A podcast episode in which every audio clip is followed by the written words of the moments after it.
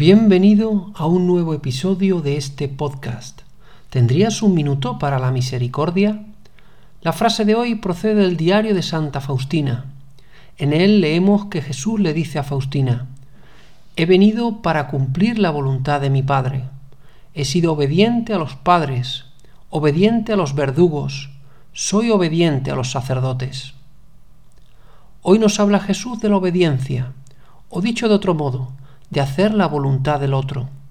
Te pregunto, ¿sueles seguir las indicaciones, consejos y guías de las personas que te rodean o vas por libre, al margen de las normas, reglas o tendencias del lugar donde vives?